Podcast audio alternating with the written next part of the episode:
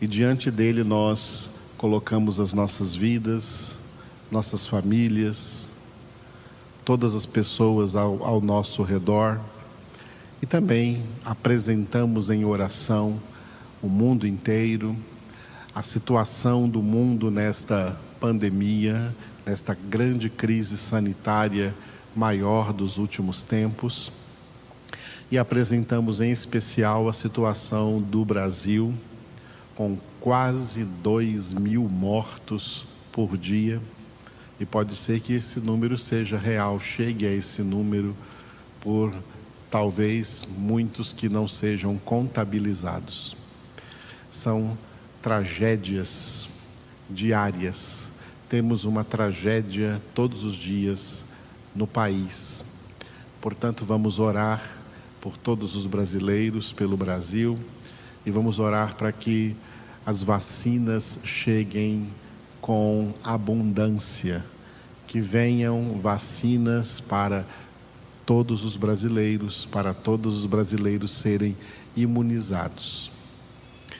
Por causa deste número crescente, os hospitais do país inteiro estão lotados, as UTIs estão sem vaga, o colapso na saúde é uma realidade. E é por essa razão que tanto governadores como prefeitos decretaram o fechamento de muitas coisas, inclusive eventos públicos como igreja, tais como igrejas, congregações, por enquanto, até que essa terrível onda comece a abaixar novamente e venham então as vacinas, venham as imunizações. Nós temos que ter longanimidade e paciência neste período. A nossa congregação também está, então, sem fazer nenhuma reunião presencial. O nosso seminário ontem, como tem sido desde o início deste ano, está sendo só online e a partir de hoje também as nossas congregações, como esta congregação de sábado, estão sendo apenas online, para que você participe de onde quer que você esteja, aí na sua casa, ore comigo, estejamos unidos em comunhão espiritual, em nome de Cristo Jesus. Ele está conosco. Nós estamos reunidos, sim, em nome de Jesus. Estamos reunidos na comunhão espiritual em Cristo Jesus nós estamos reunidos em um só corpo, o corpo de Cristo Jesus. E Ele é a cabeça desse corpo que é a sua igreja, que somos nós lavados e remidos no sangue do Cordeiro. Aleluia. Por isso eu peço então a paciência de todos, a perseverança e a oração nesses dias. Vamos orar por todos os membros da nossa congregação, os de perto e os de longe, todos que congregam conosco, e vamos orar pelo mundo inteiro e, em especial, pelos brasileiros. Pelas famílias dos brasileiros que têm perdido entes queridos, pessoas muito jovens têm morrido. Essa semana morreu um amigo do nosso filho, João Diego, mais ou menos da idade dele. E que nós também conhecíamos, estudaram juntos na Uni Evangélica e ele pegou Covid, não resistiu, morreu na UTI. Muito jovem. Então nós temos que tomar muito cuidado, não subestimem como muitos já caíram no erro de subestimar esta doença e vamos permanecer, portanto, em estado de vigília e de oração em nome de Jesus. Não saiam de casa a menos que isso seja estritamente essencial. Não é hora de fazer visitas, festas, jantares, aniversários, convidar pessoas para sua casa ou ir a festas na casa de alguém. Irmãos, isso tudo pode esperar é um momento em que o Senhor também está nos chamando para estar única e exclusivamente na Sua presença. Vamos entender também o que Deus está nos ensinando através de tudo isso. O mundo não entende os ensinamentos do Senhor, mas nós que a Ele pertencemos podemos entender, podemos discernir o que Ele está falando conosco. Quem tem ouvidos, ouça o que o Espírito diz às igrejas. Aleluia. Na primeira parte da nossa congregação de hoje, nós vamos ler o segundo capítulo do livro de Ruth. Ruth, capítulo de número 2. Tinha Noemi um parente de seu marido, senhor de muitos bens, da família de Elimeleque, o qual se chamava Boaz. Ruth, a moabita, disse a Noemi: Deixa-me ir ao campo e apanharei espigas atrás daquele que me favorecer. Ela lhe disse: Vai, minha filha. Ela se foi, chegou ao campo e apanhava após os segadores. Por casualidade, entrou na parte que pertencia a Boaz, o qual era da família de Elimeleque. Eis que Boaz veio de Belém e disse aos segadores: O Senhor seja convosco. Responderam-lhe eles: O Senhor te abençoe. Depois perguntou Boaz ao servo encarregado dos segadores: De quem é esta moça? Respondeu-lhe o servo: Esta é a moça moabita que veio com Noemi da terra de Moabe. Disse-me ela: Deixa-me rebuscar espigas e ajuntá-las entre as gavelas após os segadores. Assim ela veio, desde pela manhã até agora está aqui, menos um pouco que esteve na choça.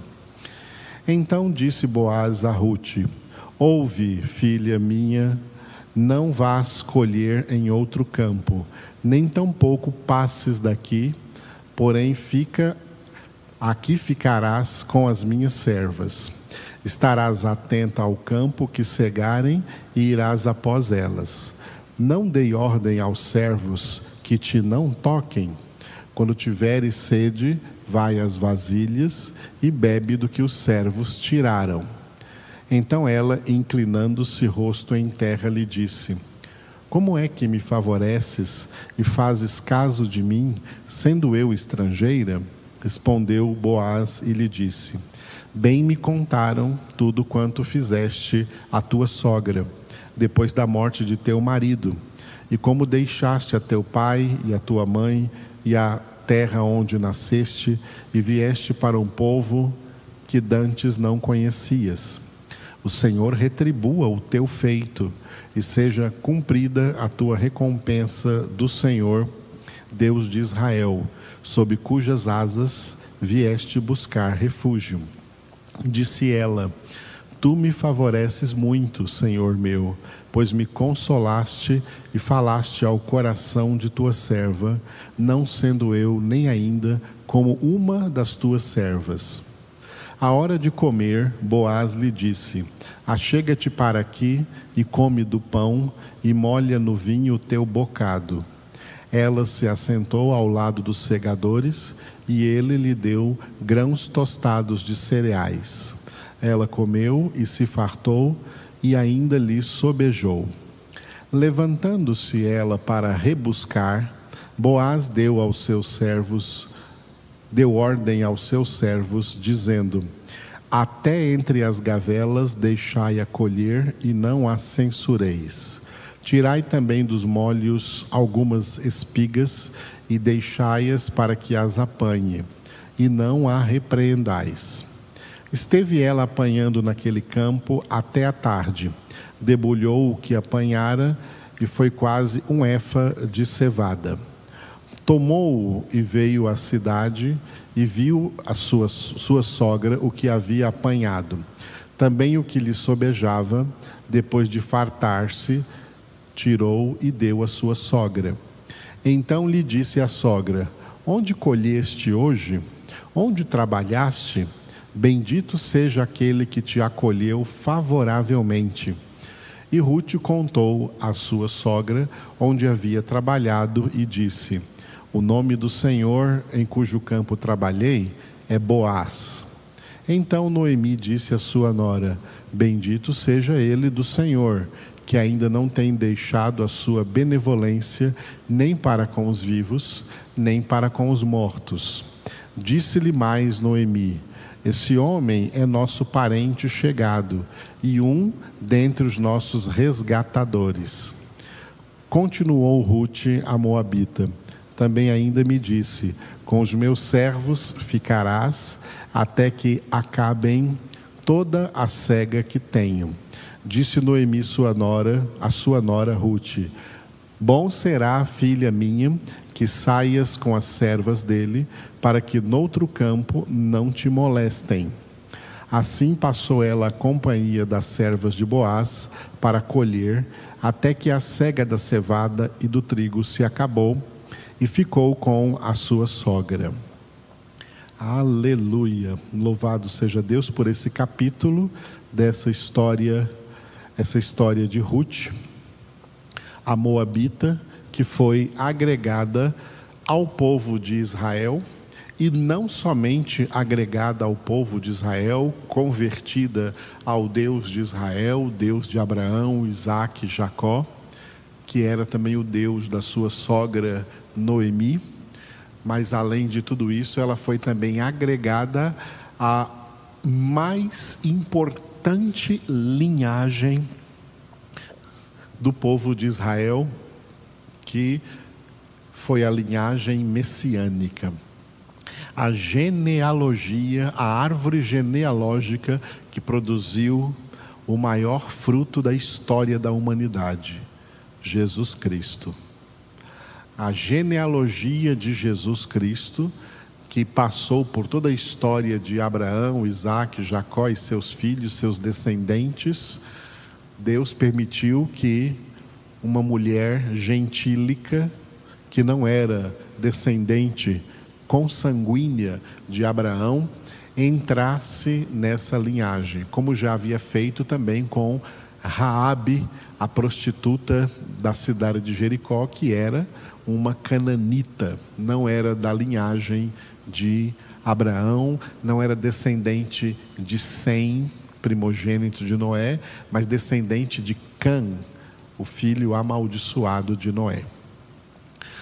Ruth também, então, uma moabita, uma estrangeira, foi trazida para o meio do povo de Deus e no meio do povo de Deus para a linhagem de Jesus Cristo que estava acontecendo a partir das, dos descendentes de Judá, filho de Jacó. Abraão teve Isaac, de Isaac veio Jacó, Jacó, que Deus mudou o nome dele para Israel, que se tornou depois o nome da nação. Jacó teve doze filhos e um deles, Judá. Na tribo de Judá, na linhagem, na família de Judá, na descendência de Judá é que veio Jesus. Este Boaz era da descendência de Judá. E Ruth, quando chegou com a sua sogra Noemi, da terra de Moabe, e foram acolhidas novamente em Israel, em Belém, Efrata, de onde de onde Noemi havia partido anos atrás com seu marido e seus dois filhos para a terra de Moabe. Esse texto do versículo do capítulo 2 que nós lemos hoje, né, traz algo muito interessante, uma palavra que nós vamos ler, reler no versículo 3. Ruth se foi, chegou ao campo e apanhava após os segadores. Por casualidade, entrou na parte que pertencia a Boaz, o qual era da família de Elimeleque. Interessante o texto dizer que Ruth, quando chegou, então, com a sua sogra, né, decidiu ir trabalhar, porque era época da cega nos campos, das colheitas nos campos, e com certeza, pessoas de todas as tribos de Israel, homens de todas as tribos de Israel, tinham seu próprio campo, a sua própria fazenda e estavam ali trabalhando. E este versículo diz que, usa essa palavra, por casualidade, Ruth entrou na parte que pertencia a Boaz. Embora nós estejamos lendo aqui, né, por casualidade, ou seja, por um acaso, não existe acaso. Não existe casualidade. Essa é uma expressão antropomórfica na linguagem humana para a gente entender mais ou menos o que aconteceu. Porque não existe casualidade. Não existe nada ao acaso. Porque Deus é soberano sobre todas as coisas. Por isso, um dos grandes temas deste pequeno livro de Ruth é a soberania de Deus, que age em todas as vidas humanas visando a plena realização de todos os seus propósitos. Deus tinha propósitos com essa moabita Ruth muito antes da fundação do mundo.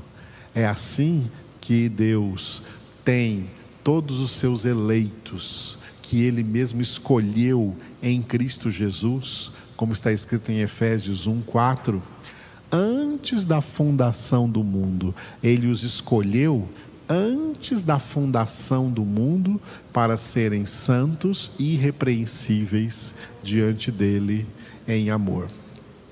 E além de escolher os seus eleitos para a salvação, Deus também determinou o papel de cada um desses eleitos na história da humanidade e, na, e, no desenvolvimento da história da salvação em meio à história da humanidade. É por isso que não existe casualidade, existe soberania de Deus, Deus que na sua soberania tem o poder de conduzir cada pessoa dentro dos parâmetros que conduzirão à realização de todo o seu plano. Se nós fomos alcançados pela graça, isso não aconteceu por acaso. Isso não aconteceu porque por acaso, naquele dia da nossa conversão, nós estávamos naquele lugar onde fomos convertidos, ou tal pessoa veio pregar o Evangelho para nós e nós fomos convertidos. Isso não é caso, casualidade, isto é soberania. Deus conduz todas as vidas, inclusive as dos ímpios Deus conduz todas as vidas. Sabe por quê? Porque Ele é Deus. E sendo Deus, é soberano sobre tudo, soberano sobre todos. Ele está sempre no controle absoluto de todas as coisas, de todas as vidas, de todas as pessoas. Como estava no controle da vida de Ruth, essa moabita, planejou tudo isso para trazê-la da terra de Moabe e colocá-la como uma representante dos gentios, representante de pessoas de todas as outras nações que receberiam também a graça da salvação em Cristo Jesus. Ela representou a cada um de nós, colocando também no sangue de Jesus o sangue de gentios. Jesus, na sua natureza humana, não tem um sangue puro de judeu, um sangue puro de Abraão, Isaac e Jacó. Tem mistura de gentílicos do mundo gentil, de pessoas de outras nações no sangue de Jesus. Por quê? Porque Deus tem seus eleitos em todas as nações da terra. E não por casualidade, não por acaso, mas é por pura soberania de Deus que Ele mesmo alcança cada um desses eleitos, aonde quer que eles estejam, com essa poderosa graça da salvação em Cristo Jesus e ainda os conduz para o papel que Ele mesmo preparou, que cada um assuma nessa gloriosa história da salvação. Nós estamos aqui transmitindo tudo isso online para vocês, porque Deus também, não por casualidade, mas por soberania, nos fez chegar até aqui. E como diz na Escritura, até aqui nos ajudou o Senhor. E se até aqui nos ajudou o Senhor, significa que continuará nos ajudando, nos guiando, nos orientando na sua soberania até o pleno cumprimento de todos os seus propósitos na nossa vida, em nome de Jesus. Então, orem comigo agora. Obrigado, Senhor. Nós te louvamos, glorificamos, exaltamos, bendizemos o teu nome Tu és verdadeiramente soberano sobre a terra, sobre o céu, sobre o universo, sobre todas as coisas, sobre toda a criação, das menores às maiores coisas da tua criação, seres da tua criação, especialmente cada homem vindo a este mundo, cada ser humano que tu chamas a este mundo, tu és soberano sobre todas as vidas nós, papai, como teus filhos, podemos descansar na verdade de que tu estás no controle. E por isso nós não precisamos temer coisa alguma. Não precisamos ter medo das coisas que sucedem, das circunstâncias, das coisas que acontecem, porque tu tens em tuas mãos o universo e controla todas as coisas.